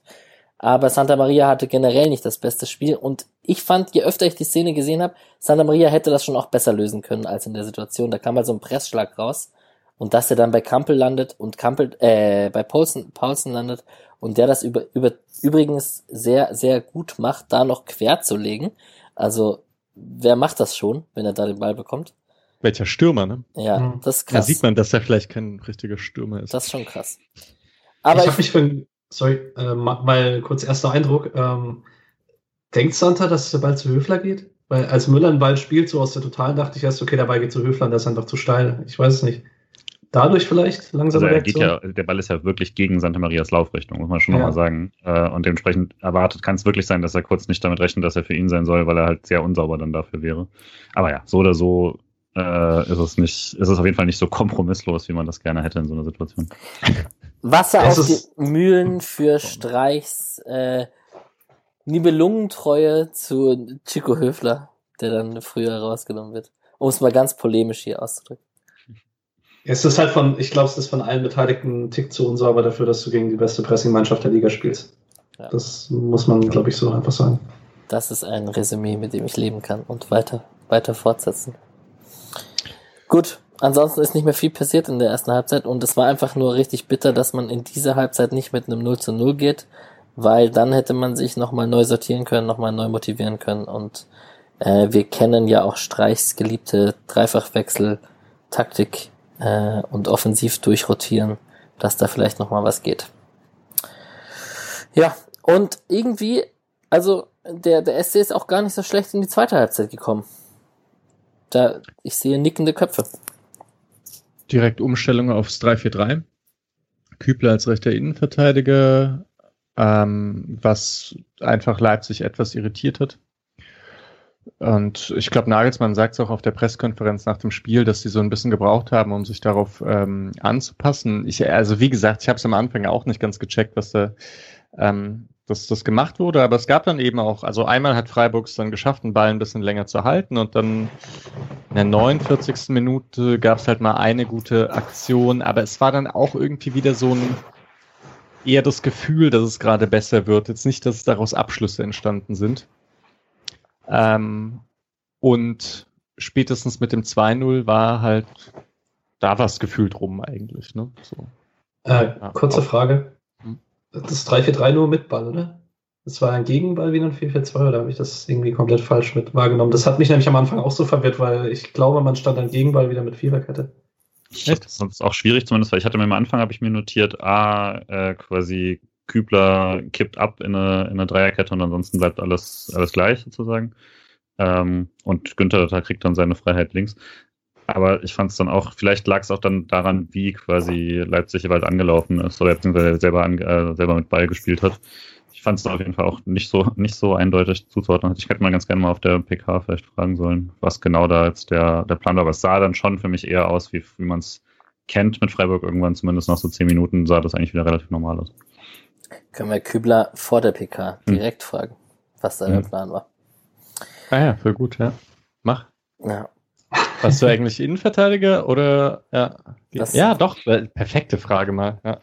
Also auch eine sehr detaillierte Taktikfrage, die ja so wahrscheinlich von ich, ich kann seinen Dreifachnamen aus dem Kickern immer noch nicht, aber es ist okay. Carsten, Schl Carsten Schröter Carsten Lorenz. Schröter Lorenz, ja. Ich stellt aber schon mit die besten Fragen auf den Ja, sowas Auf jeden Fall, ja, ja. Carsten, hey, Junge, alles gut, sowas nicht ja, gemeint.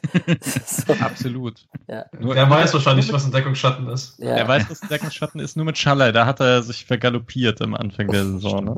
Obwohl ich dann auch sagen muss, er hat nämlich dann vor dem äh, vor dem Leverkusen-Spiel gesagt, na, man könnte ja mal Kübler hinten rechts reinstellen und Schmied nach vorne ziehen. Und ich dachte, hä, was ist denn das jetzt für eine komische Idee?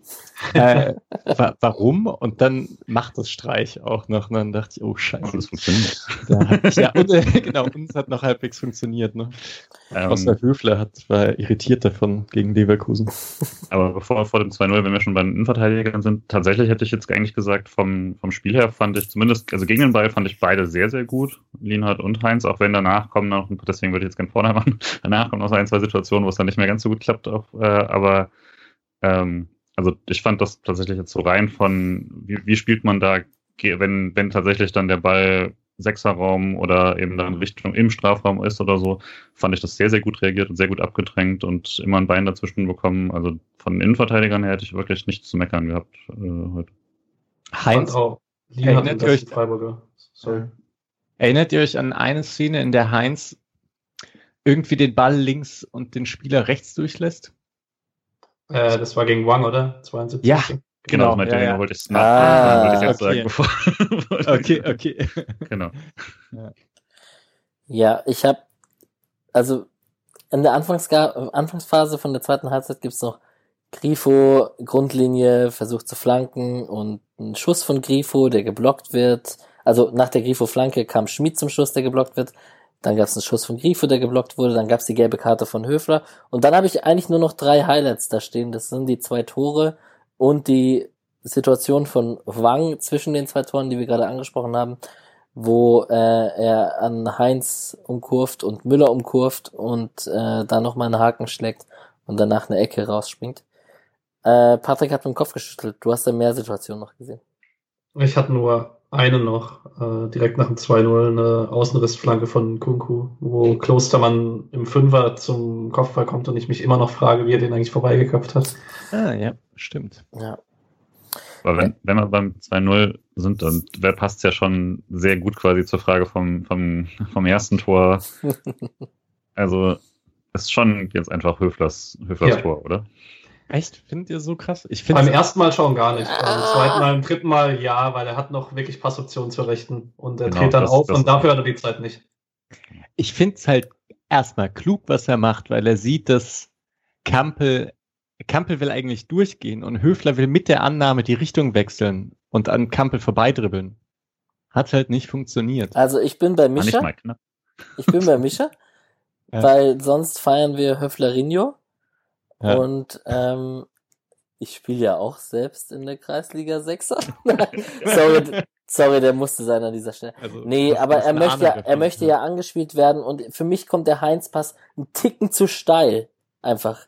Und mit ein bisschen zu viel Tempo und der muss vielleicht so kommen. Und er spielt natürlich Höfler so an, weil Höfler ihn auch so will und weil er sich immer anspiel macht, anspielbar macht. Aber, also, safe Höfler mit Schuld, aber der Pass ist nicht so sauber, wie er sein sollte. Er hat ja wirklich auch diesen einen Kontakt und zack hat Kampel den. Ne? Es ist nicht so wie jetzt, äh, was man bei Höfler vielleicht auch manchmal kennt, er, er dreht sich irgendwie noch mal ein bisschen weg und, und steht dann plötzlich in vier Spielern drin oder so, sondern diese Szene ist, ist wirklich ein Bruchteil einer Sekunde. Kampel gerade eben noch zehn Meter weg, Pass kommt ein Tick zu weit vorne, Höfler nimmt ihn an, nimmt ihn in eine Richtung an.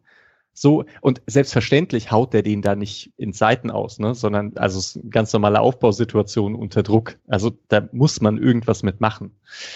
Ähm, ja, ist dann halt passiert. Ich weiß nicht, ich sehe, ich sehe ihn da bei dem, also klar ist, ist er derjenige, der den Ball verliert irgendwie, aber es ist jetzt kein Katastrophending oder so. Und ich würde sagen, sogar selbst gegen Reus war es halt jetzt ein, ein größerer Fehler oder ja, so. auf jeden Fall. Ja, Leipzig macht's dann gut, Ballgewinn von Kampel, Nkunku passt nochmal quer auf Sirlot, VAR hat entschieden, oder VAR hat überprüft, war natürlich kein Abseits in, in keiner von den Situationen. Ähm, nichtsdestotrotz, bevor wir hier, Mischa und ich, Höfler zu sehr in Schutz nehmen, hat natürlich auch ähm, Höfler ein bisschen Dreck wegbekommen in dem Spiel. Einmal Urbo, der geschrieben hat, Höfler mit einigen empfindlichen Ballverlusten, hat sich trotzdem noch das ein oder andere Mal ins Tripling getraut, wurde aber kaum besser. Leider beim 2-0 fortgesetzt. Leverkusen Hinspiel Vibes.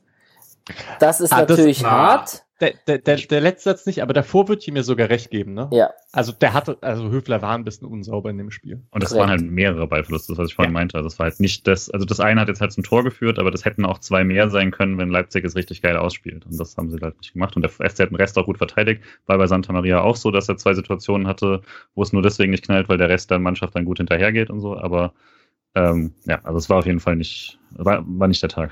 Aber, aber da frage ich mich eben, also auch wieder, ich weiß halt nicht, ob das dann eine individuelle Entscheidung ist oder nicht.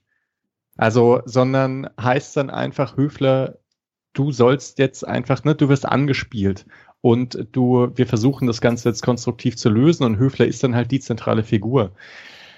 Und ich finde, man hätte es halt auch nach dem zweiten empfindlichen Ballverlust irgendwie lassen können, dass man Höfler immer wieder so da reinspielt. Also deswegen finde ich das so ein bisschen, ein bisschen schwierig an Höfler aufzuhängen. So.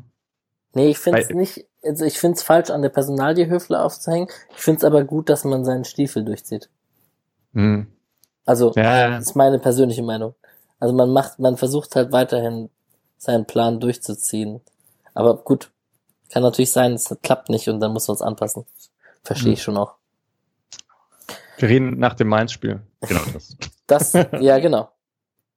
Vielleicht ja auch nur mit langen Bällen und ein schreckliches 0 zu 0 oder Mainz kontert zweimal nach Ballverlust im Da ist noch Mittelfeld. eine Revanche offen, genau. Das, Mhm. das habe ich Kommen ganz noch. vergessen.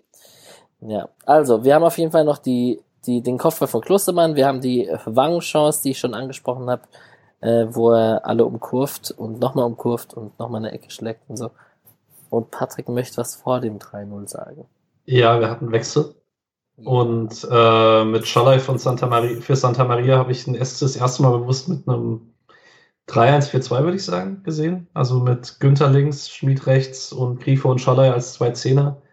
Und als Thiel dann drin war, war Scholler dann eher der zweite Stürmer und Thiel der Zehner, die haben sich dann so ein bisschen abgewechselt, aber so ein bisschen das Nagelsmann-Hoffenheim-System, ähm, was ich so beim SC noch nie bewusst gesehen habe, ist, also war auf jeden Fall ein klares Zeichen, dass man letztlich sagen möchte, okay, wir liegen jetzt seit 2-0 hinten gegen Leipzig und wir machen eine Schadensbegrenzung, sondern man hat halt das ganze Spiel probiert, irgendwie nach vorne zu spielen, fand ich sehr positiv.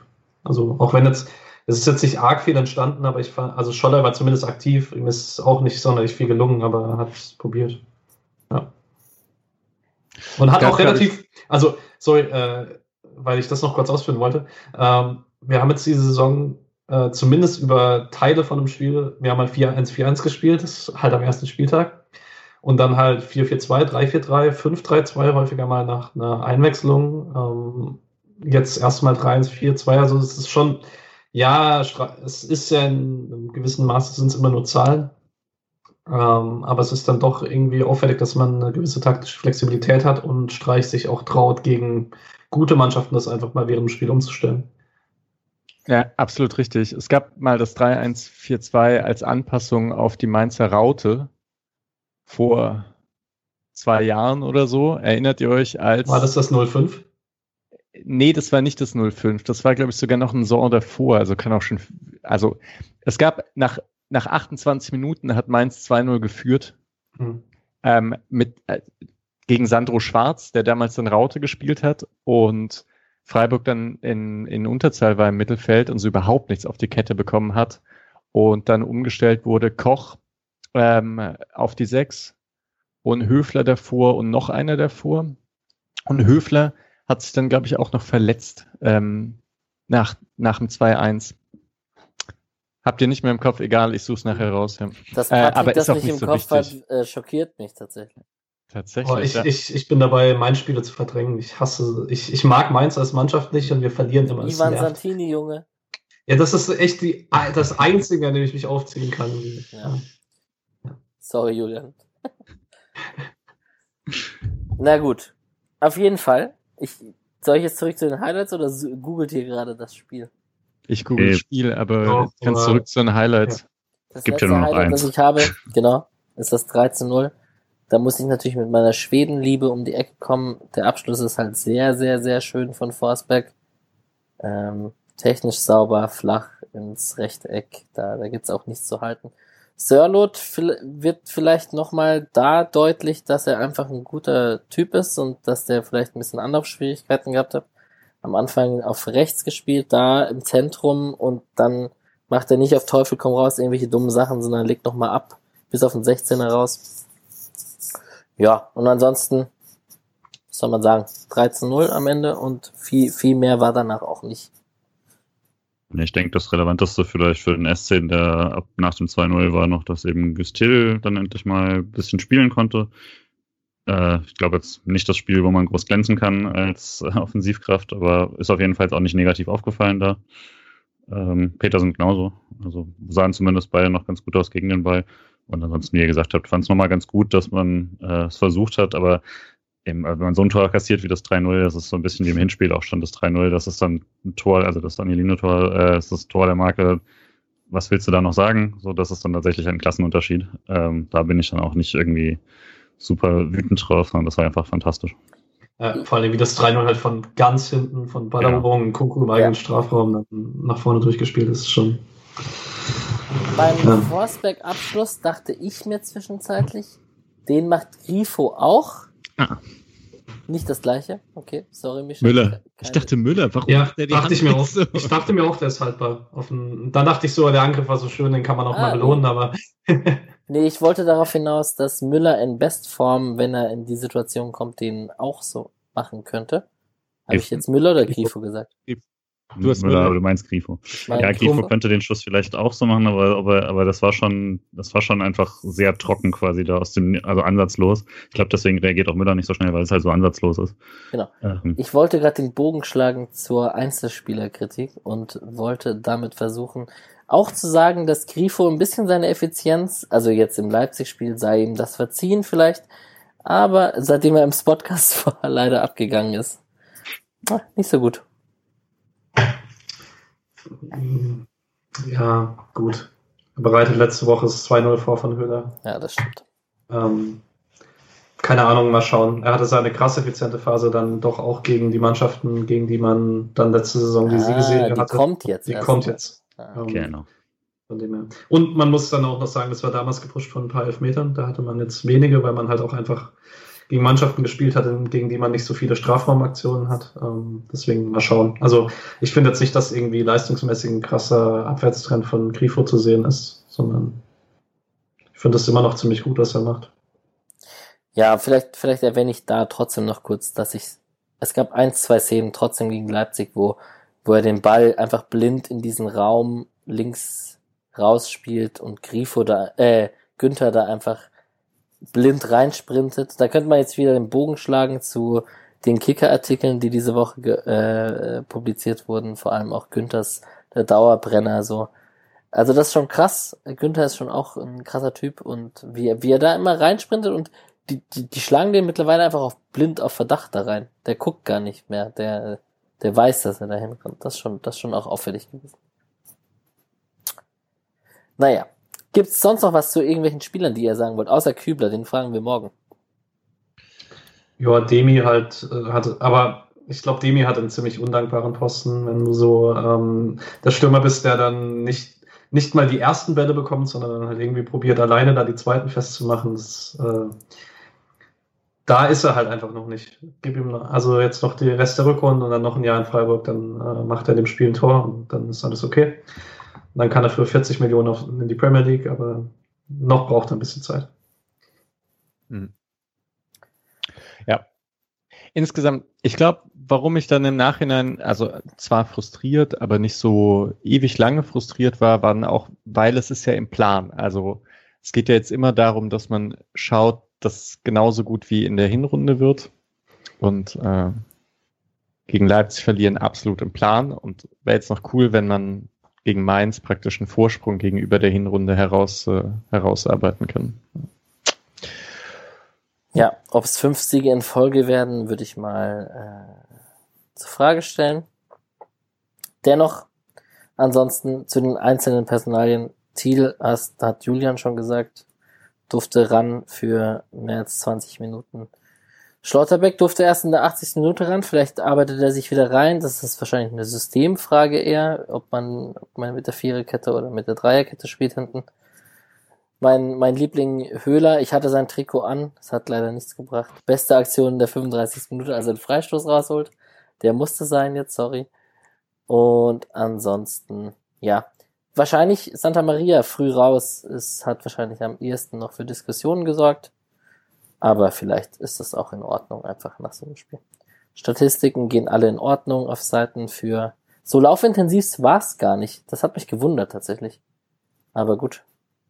Ich muss ehrlich sagen, ich weiß nicht, habt ihr die Laufstatistik gesehen von ähm, Bielefeld Union? Ja, Das war so ähm, mein krasser Ausreißer, warum das einfach absolut äh, dumm ist teilweise, weil da waren ja Lute und ähm, Rierson haben sich ja am Anfang am Kopf verletzt und wurden acht Minuten behandelt oder so. Und die Spieler haben sich währenddessen halt warm gehalten und das wurde offensichtlich in die Tracking-Daten mit reingenommen, weil die erste Halbzeit ging halt zehn Minuten länger und in zehn Minuten wurde halt kein Fußball gespielt, aber die Spieler sind halt trotzdem gelaufen, weil das Spiel war zwei Minuten alt und Das es ist war kalt. Ernst. Doch. Hat Max Jakob Ost gestern Abend ganz schön aufgezeigt. Wow. Ja, das ergibt sehr viel Sinn. Ja. Äh, es ist halt Statistik. Statistik ist halt auch blind, ne? Also, Ja. ähm, Ja. Ja. Packing. Wo, wo ist das Packing? ah, finde ich schade. Ich mochte Packing auch so als, Als alter Toni Kroos-Fan mochte ich Packing auch, aber ja, es scheint nicht mehr en vogue zu sein. Oh, Nein, Toni Groß, äh, kurze Empfehlung, guckt euch das Felix Groß Freischusstor an von Braunschweig. Ja, das Ja. war schön. tatsächlich. Naja. Okay. Ähm, ja, ich weiß nicht. Das geht zu, also zu Leipzig durch, oder? Ja, Ja, alles, alles fini. Man könnte noch über, über Dittmann reden, der Leipzig Oh. sehr geil gemacht hat in der ersten Halbzeit, aber das, Aber der ist doch halt so auch immer so anstrengend. Es ist halt, also, er wurde, glaube ich, gehatet, weil er Leipzig so überhyped hat, aber eigentlich, du kannst man allgemein nicht zuhören, weil er halt einfach, er kann nicht, nicht übertreiben. Deswegen hat es mich gar nicht so krass aufgeregt, weil er, das ist halt seine Art zu kommentieren. Das ist ein bisschen nervig, aber es ist, ja. ja, gut. Man ist Bundesliga. da nicht aufgestanden, hat geklatscht. Sorry. Nee, korrekt. Ja, in der Bundesliga, wir haben es schon im Vorgespräch gesagt, eigentlich gibt es so viele Highlights nicht, außer das äh, 2 zu 4 von, das 4 zu 2 von Bayern gegen Dortmund, wo sich Marco Reus eher mit dem Schiedsrichter beschäftigt als mit der eigenen Leistung. Das ist mein Kommentar dazu. Darf ich kurz was dazu sagen? Bitte. Also mal unabhängig davon, dass man darüber diskutieren kann, ob das ein Foul ist oder nicht. Ist Marco Nachdem- Reus ein Lappen? Nein, das sowieso, aber Stark. Dortmund verliert den Ball und steht mit elf Mann hinterm Ball. Und man hatte danach noch zwei Zweikämpfe, wo Schulz und Hummels voll im Zweikampf waren. Das ist einfach total albern, sich daran aufzuhängen. Völlig albern. Also, Aber es ist ja auch, ich, ist bei den Bayern nicht unähnlich, wenn die mal ein Spiel verlieren. Das ist, äh, ich finde es halt lustig, wenn so große Vereine genauso reagieren wie so kleine Vereine, dass sie überhaupt nicht damit umgehen können, irgendwie, dass sie halt einfach mal verlieren und also ein bisschen schlechter sind.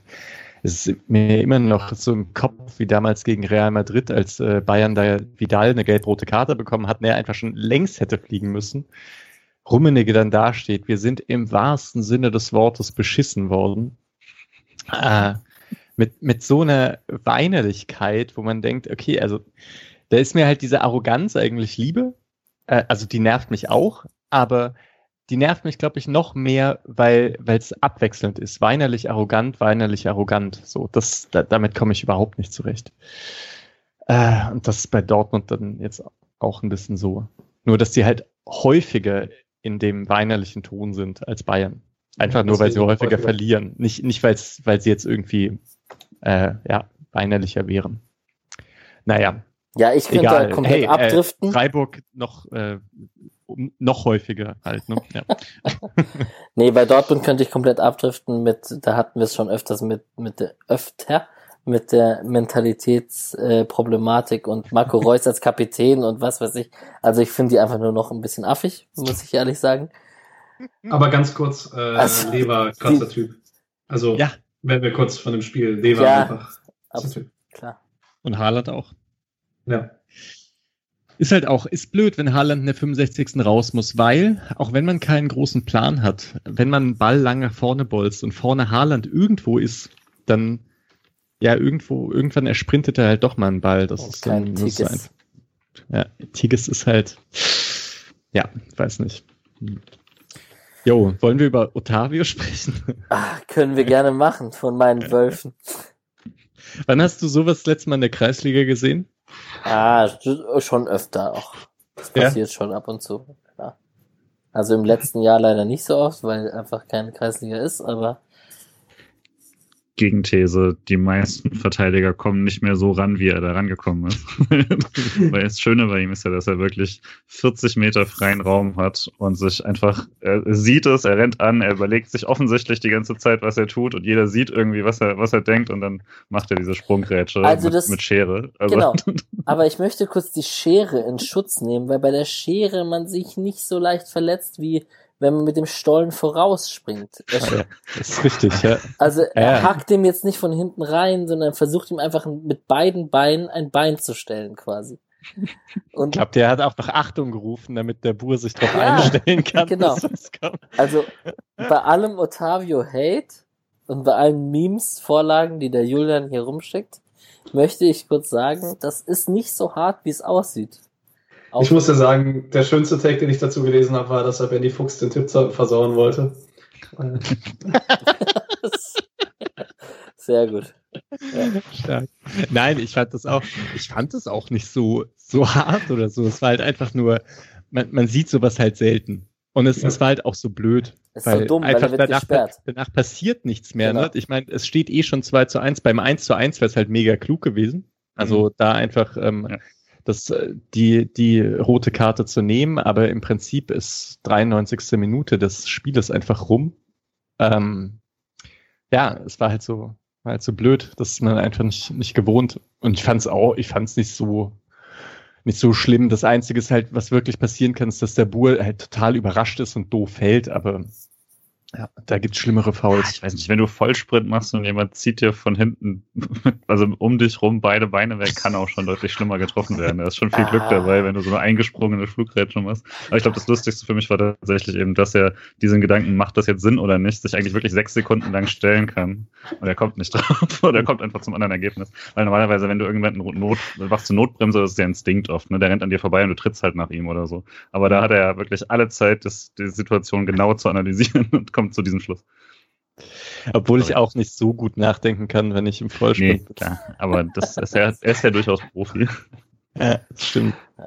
Aufstehe, beide Spiele. Ja. Ja. Ja. Nee, aber cool, dass der Bur nichts passiert ist, deswegen Ja. kann man die, kann man sich die Szene auch häufig anschauen. Also das, deswegen macht ja Ich so höre dauernd, wenn du da Bur sagst, höre ich dauernd dem Bur, Bur. dem, dem kleinen Jungen. Da muss ich Ja. Ach so, okay, nicht der Bauer, ja, Ja, sondern der, Gut, der Ansonsten große Erleichterung in Berlin, Alex? Oder? der, der Befreiungsschlag gegen, beim 2 zu 1 gegen Augsburg, meinst du? Ja. Ja, also war es tatsächlich für die, also die, mit allen Gespräch, alle Gespräche, die ich hier geführt habe, die waren schon so, wenn wir das nicht gewinnen, dann ist äh, unser Saisonziel Platz 16. Ja, ich meine, ich finde es trotzdem fast ein bisschen zu viel Erleichterung, die jetzt so über mitschwingt, weil wenn Bielefeld morgen Bremen schlagen sollte, ist man halt trotzdem 16. Also, ja. Ja, jetzt habe ich Julians kluge Tabelle gerade nicht offen und weiß nicht, wo Hertha steht. Aber wir können ja schon, genau, wir können ja schon Ja, mal das. Restprogramm debattieren. Zehn Ganz kurz Spiele, darf ich noch Arminia äh, sagen. Also, weil ich das noch gesehen habe, Arminia Union und es Ja. ist ja nicht lange her, dass Freiburg gegen Union gespielt hat. war ja auch war ein halt geiles. Spiel. Er war, war grauenhaft, ne? Ja. Also Union spielt gegen Arminia genauso wie gegen Freiburg, genauso wie gegen Bayern. Die sind halt defensiv schon super stark, aber offensiv ist jetzt ist langsam nicht mehr so gut. Also, ja. Ähm, aber ich fand Arminia unter Kramer ähm, ist halt auch so ein RB-Trainer wieder. Das ist etwas intensiveres Pressing, das ist alles etwas vertikaler. Äh, ich finde es jetzt nicht viel besser oder viel schlechter als unter Neuhaus, was ich jetzt gesehen habe bin gespannt, was sich entwickelt. Ich fand aber, die waren ja vorher gar nicht so auf einem schlechten Weg und ich halte ja nicht so viel von Mainz wie ihr. Äh, bin mir nicht sicher, ob Mainz so viele Punkte holen wird. Und dann liegt es eher an der Härte, glaube ich. Wenn die weiter so punkten wie bisher in der Hinrunde, wird es echt eng. Äh, weil Arminia wird nicht super viele Punkte holen, aber ein paar, glaube ich. Julian, willst du uns kurz deine Tabelle, kurz die wichtigsten Sachen erzählen? Ja, quasi um, um zum Main-Spiel quasi ein bisschen zu kommen, ist ja, äh, das war ja beim SC in der Hinrunde das, das letzte Spiel, was so richtig schief ging. Ähm, und war eigentlich der Beginn von dem, was wir damals gesagt haben, jetzt dem, äh, dem Stretch und Spielen, der einem ziemlich leicht vorkommt. Und tatsächlich ist es so, in der ganzen Bundesliga hat jetzt keine Mannschaft mehr ein leichteres Restprogramm als der SC Freiburg und das auch mit Abstand. Ähm, durchschnittliche äh, Tabellenplatz der Gegner ist ungefähr eben Rang 12. Das ist mit Abstand das leichteste. Ähm, die Frage ist dann natürlich, ist das denn so immer so gut für den SC oder war das jetzt nur mal in der Hinrunde so gut? Aber grundsätzlich äh, ist das natürlich angenehmer, als jetzt noch gegen die ganzen Champions League-Mannschaften spielen zu müssen. Ähm, und eben, also da Mannschaften wie äh, die Hertha zum Beispiel auch noch ein relativ leichtes Restprogramm. Aber sonst so die direkten Konkurrenten um einen rum. Union Berlin hat das härteste Programm der, äh, der Liga, was noch übrig ist. Ähm, und zum Beispiel Gladbach ist so ein bisschen unter, äh, unter Freiburg. Äh, aber von den reinen Gegnern her würde man eigentlich sagen, der SC sollte von dieser Gruppe da mit die meisten Punkte holen. Ob das dann tatsächlich so ist, mal schauen. Aber äh, man kann danach zumindest nicht sagen, der Spielplan wäre so hart gewesen. Ähm, und dann dieser Stretch fängt eben jetzt mit dem Spiel gegen Mainz an. Ja, und ich würde auch sagen, nach 24 Spieltagen ist diese Statistik beziehungsweise diese Aufstellung gar nicht mehr so unaussagekräftig, was äh, zeigt, wie gut oder schlecht Mannschaften sind. Und ähm, ich habe dir auf Twitter extra noch kurz die Umfrage gemacht tatsächlich, beziehungsweise wir hatten da, ich habe es gemacht, bevor ich deine Tabelle gesehen habe, aber ich habe mir das Restprogramm der 10 Spiele aufgelistet und habe gesehen, 17., 13., 10., 16., 18., 15., 11., 14., 1. und 4. am Ende. Also wenn man Bayern und Frankfurt am Ende rausnimmt, hat man da wirklich nur zweistellige Tabellenplätze als Gegner. Und da ist es ja nicht komplett vermessen, wenn man denkt, man kann den ein oder anderen Punkt in dieser äh, Restsaison noch holen. Ja, mal gucken, wird spannend. Ich muss ja ehrlich sagen, es hat mir am Anfang der Saison super Angst gemacht, als der Spielplan rauskam, weil ich so ein bisschen dachte, okay, man äh, hat die harten Brocken am Anfang und wenn du dann am 24. Spieltag sozusagen hier irgendwie mit 22 Punkten rumsitzt und dann weißt, okay, du musst jetzt in den Spielen punkten, dann ist es deutlich härter, weil ähm, ich finde es gut, dass man jetzt gerade in der Situation ist, dass man für etwas spielt, aber ohne den riesigen Druck. Während klar natürlich die anderen müssen, was auch nochmal irgendwie eine andere Motivation ist, aber ist halt was anderes, ob du mit Abstiegsangst in ein Spiel reingehst oder mit Europapokallust. Also wie, ich, ist es nicht von Jürgen Klopp, der immer gesagt hat, äh, Mannschaften spielen besser, wenn sie Lust haben zu gewinnen, als wenn sie Angst haben zu verlieren oder so. Irgendwie so. Das ist, glaube ich, grob paraphrasiert, aber ja. Jürgen Klopp hat auch eine sehr gute Phase momentan. Ja, er, ist halt in seinem, wow. er ist halt in seinem sechsten oder siebten Jahr, da nutzt er sich oft ein bisschen ja. Sorry. Einmal bisher. Ja, ich weiß nicht, ich würde ähm, bei den Konkurrenten Hoffenheim nicht rausnehmen. Mhm. Die haben halt auch ein relativ leichtes Restprogramm und hatten jetzt immer diese Doppelbelastung, haben sich jetzt irgendwie so halbwegs gehalten. Ich kann mir vorstellen, dass da echt nochmal was kommt, weil die individuell halt dann doch recht gut besetzt sind. Ich bin immer noch riesen Samaseku-Fan. Äh, ja, Bebu, wenn der, wenn der Typ das Tor treffen würde, wäre halt unfassbar gut, aber äh, Vielleicht ja. hat der Julian ja Lust, seine Tabelle, entweder, äh, vielleicht hat er sie auch schon gepostet, ich weiß es gar nicht. Aber vielleicht hat er Lust, sie unter diesen, unter, unter die Spieltagsepisode zu tweeten einmal. Weil das ja durchaus auch ein netter Referenzwert ist. Vor allem, also zum Beispiel als Hertha-Fan würde ich mir, wenn ich mir das anschauen würde, weniger Sorgen machen. Trotz allem. Ja, ja, klar. Also ich glaube, Hertha-Fans haben das schon noch auf dem Schirm, dass äh, die auch ein relativ hartes Aufzeigprogramm haben. Ja. So, ja. Aber wie viel, ich habe es mir dann auch, als du die Umfrage da gestartet hast, ich habe es mir auch so durchgerechnet, mit, mit wie viel Punkten ich rechne. Ich bin jetzt auf 17 gekommen. Äh, was bei der Umfrage dann natürlich ein bisschen doof war, weil ich glaube, ich bin dann jetzt in dem ja, 17 mir war bis bewusst, 30 Segment oder so. Zeit, die Zeitgaps, äh, die, die Punktegaps waren mir natürlich bewusst, dass sie schwierig waren. Aber gut. Die meisten haben auf 7 zwischen 15 oder auf 16 zwischen 22 getippt. Aber es gibt auch optimistische bei 23 plus. Also gut. Krass. Aber was tippt ihr? Müsste man kurz durchgehen. Ich hatte also 15 bis 18 ist eigentlich schon nicht unrealistisch, würde ich sagen. Also schon eher, also wenn, wenn man die Form wie der SC oder wenn man die Saisonleistung so nimmt, dann sollte das eigentlich ungefähr darauf rauskommen. Ist halt wirklich die Frage für mich dann, um in den nächsten Spielen, dann wird man sehen, ob man jetzt gegen die schwachen Gegner wieder äh, zu der spielerischen Stärke zurückkommt, die man dann eben Ende der Hinrunde oder vor Ende des Jahres, quasi, was ja gar nicht so Ende der Hinrunde se war, ähm, so hatte, weil dann kann, sollte man eigentlich einige davon schlagen, auch wenn die im Abstiegskampf sind. Aber das sind jetzt, vieles von denen sind keine Mannschaften, die man das Gefühl hat, die haben sich jetzt nochmal richtig aufgebaut und, und äh, reißen jetzt nochmal richtig ab. Kann sein, dass es bis dahin soweit ist, aber aktuell sehe ich das nicht. Also ich, ich finde auch, also, sorry. Ich bin definitiv eher im 16 bis 22 Punkte Segment als im 7 bis 15 Segment. Also ich habe gerade so, ich bin gerade so auf optimistischen 20 bis 22, was natürlich dann pessimistisch 15, 14 sind von mir aus. Aber das, also, da holt man schon noch Punkte. Ich finde halt, äh, Ende des Jahres bzw. Anfang des Jahres hatte man dann doch irgendwie die ganz coole Situation, dass man ähm, wo wir dann häufiger darüber gesprochen haben, dass der Dreifachwechsel so krass effektiv ist offensiv. Und man ist jetzt wieder, nachdem man doch einige Verletzungen hatte, wieder an dem Punkt, dass bis auf Quan alle fit sind.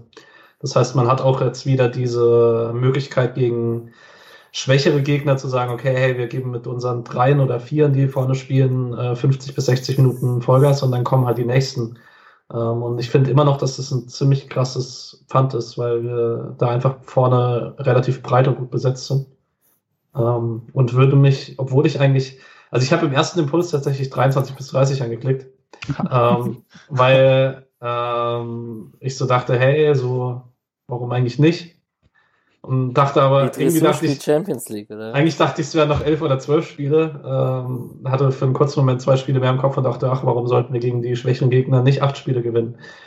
Aber ja, ist vielleicht ein bisschen zu optimistisch, aber ich denke, so um die 20 ist tatsächlich nicht unrealistisch. Also, das man wäre das- dann aber tatsächlich äh, Europapokal-Gegend. Also wenn man das schafft, da 20 Punkte zu holen, dann wäre man ähm, ja am Schluss bei 54 Punkten. Das reicht meistens für einen Platz da auf Ich- sieben, wenn Platz sieben ein Europapokalplatz ist. Potenziell auch für sechs. würde mich Ich sehr würde sagen, freuen. mit den, Hm. sorry, sorry, mich, ich würde mich sehr freuen, wenn es auf ein Abschlussspiel gegen Eintracht Frankfurt am letzten Spieltag läuft. Ja. Sorry, Micha, du darfst. ja, ja.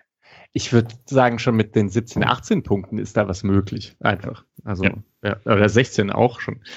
Äh, ich meine, damals siebter Platz wurde mit 48 erreicht. Das ist schon sehr Mhm. wenig irgendwie, aber ja, Also, wenn man sich die Tabelle, um das kurz abzuschließen, von Julian anschaut, kann man, also ich würde auf jeden Fall die These aufmachen, dass Freiburg vor Union landet. Obwohl die Ja, gerade, aber jetzt nur als Beispiel. Und Mhm. das sagt dann die Tabelle wahrscheinlich schon aus, dass am Ende Freiburg vor Union landen wird, wenn man sich diese, diese Punkte gegen die Gegner anschaut. So. Wobei Union halt wirklich so eine ganz komische Mannschaft ist, wo ich tatsächlich das, was man über Freiburg in den letzten Jahren häufig gesagt hat, eher gelten lassen würde, dass man sich gegen die größeren Vereine leichter tut und dann halt gegen Bielefeld halt einfach mal 0-0 spielt, weil man nicht wirklich eine spielerische Idee hat und Kruse auch noch nicht so wirklich fit ist. Ich würde halt, ich weiß, also es kann immer sein, dass äh, Freiburg jetzt einfach nicht so viele Punkte holt, irgendwie dann doch ein paar Unschieden hat und dann vielleicht am Ende doch noch Neunter oder Zehnter wird und es werden irgendwie auch als in Ordnung oder so. Ähm, aber jetzt ohnehin in allen so leicht optimistischeren Varianten ähm, ist man eigentlich vor Stuttgart und Union, würde ich sagen, mit dem Restprogramm und hat dafür eigentlich eine ganz gute, eine ganz gute Ausgangsposition. Und bei den anderen, da würde ich halt sagen, da könnte Freiburg sogar ganz gut spielen. Und aber wenn Gladbach oder äh, Hoffenheim nochmal so richtig in den Lauf kommen, dann kann es vielleicht sogar sein, dass eine halbwegs gute Leistung in den Schlussspielen nicht reicht für den siebten. Gut. Damit da ein Punkt dahinter gesetzt. Äh, ganz kurz mein runtergehake in zwei Minuten. Die ausgeliehenen Spieler. Nico Schlotterbeck saß 90 Minuten auf der Bank. Beim 0 zu 0 gegen Bielefeld. Links hat äh, Ryerson gespielt. Und in der Innenverteidigung Knoche und Friedrich. Da war dann wohl kein Platz in diesem Spiel, in dieser Aufstellung für Nico Schlotterbeck. Ich, ich sehe einen Jubel von Mischa. Kiel köpft das 1-0 gegen Hamburg. Ah. Oh, Ja. Julian Nice. möchte, dass Hamburg wieder hochkommt. Ne? Ja. nee. Nee, das wollten, wir wollen Hamburg-Schalke in der zweiten Liga. Auf jeden Fall, ähm, Okorochi hat 90 Minuten gespielt. Patrick, du hast, glaube ich, gesagt, der war gelb gesperrt, ne? Der Collins. Ja, Deswegen hat äh, Okorochi 90 Minuten spielen dürfen. Die haben 2 zu Und- 3 gegen Darmstadt verloren. Was du ja, nicht wirklich gut, Okawachi. Und nicht wirklich gut. Krass, der war, letzte Saison war der noch irgendwie äh, heiß gehandelt. Ich fand den auch gut. Bei Regensburg Ja. war der letzte Saison, ne? Ah, Quatsch. Der war Doch. auch bei Paderborn. Nee, er war in Regensburg letztes Jahr. Der ist ja. jetzt bei Paderborn. Ja. Genau. Hä, Ich fand ah, ihn auch sehr Träger war bei Paderborn. Ich Ja. fand ihn auch in der Hinrunde ganz ordentlich, aber ist halt Collins guter Linksverteidiger und wenn du aus dem Spielrhythmus als Abwehrspieler rein musst, sind halt nicht alle Leute Lukas Kübler. Brandon Borello hat einen fantastischen Assist in der 73. Minute zum 3 zu 1 äh, gegen den ersten FC Nürnberg, äh, zum 2 zu 1 gegen den ersten FC Nürnberg. 3 zu 1 haben sie gewonnen am Ende. Ähm, vielleicht gibt's ihm Aufschwung. Er war, hat den Ball auf rechts bekommen, hat ihn einfach ins Zentrum gepasst, wenn man ehrlich ist, ähm, der dann verwandelt wurde. Ja, äh, Pledel hat sich verletzt bei äh, Düsseldorf wohl Kreuzband gerissen und Klaus ist auch angeschlagen. Das heißt, äh, könnte sein, dass Borello jetzt in den nächsten Wochen wieder häufiger spielt. Und Fortuna Düsseldorf zum Aufstieg schießt. Vielleicht auch nicht. Patrick Kammerbauer kam zur Halbzeit rein, 1-0 gewonnen. Wir haben schon vorhin vom Felix Groß Freistoß gesprochen. Die haben 1-0 gegen Sandhausen gewonnen. Äh, war ein wichtiges Spiel für, für Braunschweig. Das ist Abstiegskampf pur gewesen. Äh, Sandhausen jetzt sieht eher schlecht aus. Mal gucken, wie es da weitergeht. Marvin Pieringer darf weiter fleißig von Anfang an spielen. Äh, zur 60. Minute ausgewechselt, äh, 1 zu 2 gegen Heidenheim verloren. Luca Itter ist eine der erfreulichen Nachrichten dieses Wochenendes bestimmt, ähm, auch wenn er mit Fürth 1 zu 2 gegen Bochum im Aufstiegskampf verloren hat, durfte er als linke, ich habe nichts gesehen, als linker Innenverteidiger in der Dreierkette spielen. Korrekt. Und hat ein gutes Spiel gemacht gegen Gerrit Holtmann. Und Ja, unter der halt diesen so Umständen, so schnell jetzt meine Frage, macht es doch auch Sinn, ihn behalten zu haben, wenn man ihn als eventuellen Nico Schlotterbeck Ersatzspieler Günther und Heinz Backup gesehen hat? Ach so, ja, hm. Naja, Ja? doch, vielleicht, ja, ich weiß nicht. Das Problem ist halt, wenn man Nico Schlotterbeck hat, dann hat man ja schon so ein, so ein Linksverteidiger-Backup. Aber wir haben ihn ja Also. nicht. Ja, Ja, Alex meint jetzt, glaube ich, für diese Saison. Genau. für diese Saison, aber für diese Saison hat man ja ausgeliehen. Ja, aber erst seit dem Winter, oder? Das stimmt, erst im Winter, ja. Also ich, ich wollte, ne, ich wollte einfach nur die, die hin, warum man mit in der Hinrunde mit ihm nochmal in die Saison gegangen ist. Hm. In, Ja, ja. in eine Relation setzen. Vielleicht, also vielleicht ist er auch kein linker Innenverteidiger, keine Ahnung. Aber anscheinend hat er es ja gespielt. Nee, die Frage ist dann immer nur, was man ihm gesagt hat. Also, weil für Freiburg äh, ergibt es immer Sinn, irgendwie Luca Ite als auf der Bank sitzen zu haben oder im Kader zu haben, weil es halt immer doch passieren kann, dass äh, Günther sich vertritt und dann mal zehn Spieler ausfällt und dann äh, ist irgendwie ein Spiel vielleicht mal ganz lustig, Mike Franz als Linksverteidiger zu sehen, aber zehn Spiele möchte man es halt nicht. Äh, Eigentlich auch nicht einspielen. Florian Katt hat nicht gespielt beim 1 zu 1 gegen Waldhof Mannheim, war auch nicht im Kader. Und Ami Abrashi ist weiterhin nicht im Kader. Basel wieder 2 zu 1 verloren gegen Servette Genf.